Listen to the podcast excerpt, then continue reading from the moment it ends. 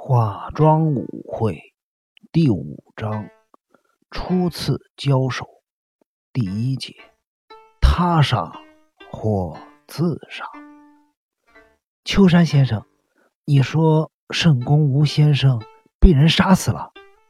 当车子在国道上疾驰的时候，村上一言提出这个问题。呃，一言，这事儿。我也不是知道的很清楚，少爷只是叫我来这儿接金田一先生。你知道他在什么地方遇害的吗？好像是在史奇的工作室。金田一先生，我会带你直接去那里的。我家少爷已经先过去了。飞鸟先生已经过去那里了。敌场英明。一脸失望的皱起了眉头。是的，迪场先生，我会先带你们去万山庄休息。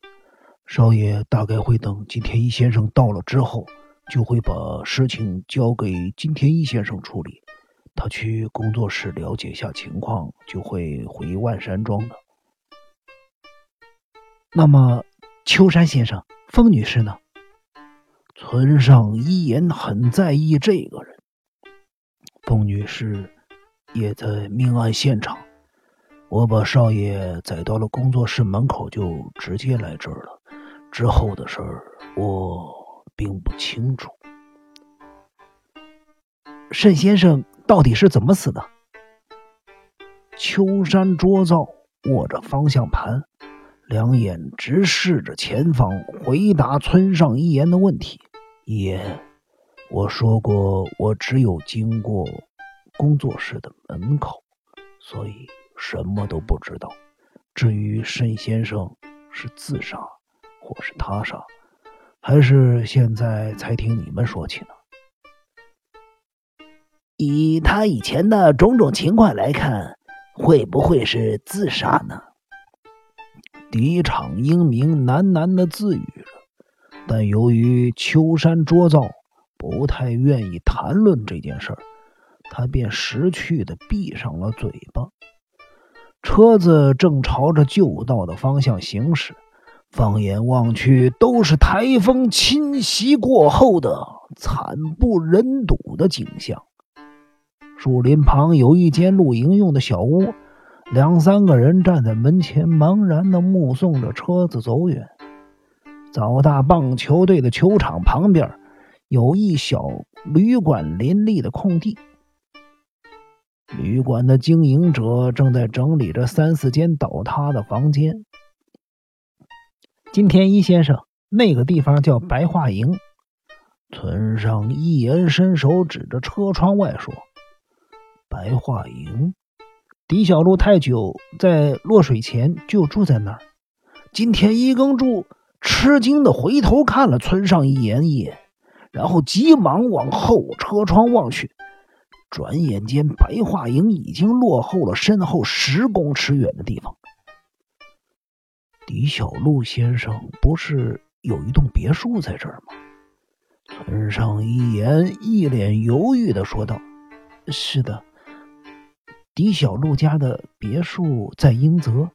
那栋别墅是风女士为美莎盖的。”美莎每年都会和奶奶到那栋别墅避暑，只是不知道为什么缘故，狄小璐先生和美莎的奶奶即使回到东京，听说也是各住各的，所以村上一言说到这里，露出了后悔的表情。金田一耕助谨慎的问。狄小璐先生是不是在那边的小旅馆住了一段时间呢？这个我就不清楚了。狄小璐先生的尸体是去年八月十六日早上被发现的，听说他在十四日傍晚就已经到那儿了，晚上还在那里投宿了一夜。本来十五日晚上也打算住在那儿，可是八点左右他就外出了。当时他手里拿着一瓶威士忌酒瓶，喝得酩酊大醉，结果第二天早上就被人发现已经死了。这些消息都是报纸上报道的。村上一言微笑的说着：“狄小路太久的尸体是去年八月十六日早上被人发现的。金田一耕助对这件事的印象十分深刻。他在这件命案发生的当天早上就听说了清井泽某水池发现一具男尸。那天下午，他登上骊山。”途中还遇到了一对准备殉情的男女，最后救起了其中一人。由于当天晚上他就回到了东京，对于这件命案的后续发展，他是在回到东京后从报纸上得知的。你说，狄小璐家的别墅在英泽？是的。那么，别墅和发现狄小璐太久尸体的？神门水池距离不远吧，大概有四五百公尺。哦，我也是从报上得到这些消息的。那晚最后看到狄小璐太久的人好像是美莎吧，因此会让人认为狄小璐太久是住在自己的别墅。是的，狄小璐先生。那天晚上喝醉了之后，跑去英泽的别墅，刚好美莎的奶奶去东京，所以他决定第二天再来。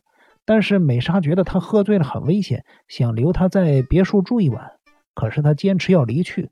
后来美莎追出去，可是当天晚上雾很浓，美莎追出去的时候已经看不见狄小璐先生的踪影了。他好像是离开别墅不久就遇害了。神门水池位于。呃，英泽回小旅馆的途中，当村上一言发现自己在金田一耕助的诱导下说出了这件命案的经过情形时，他立刻懊恼的闭上了嘴巴。狄场英明见状，出声说道：“金田一先生，狄小璐太久的命案跟今年这桩命案有关联吗？”啊，我也是。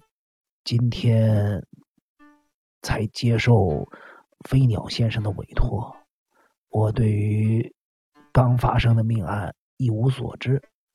呃，调查去年狄小璐太久的命案嘛，呃，我目前也没有办法回答你。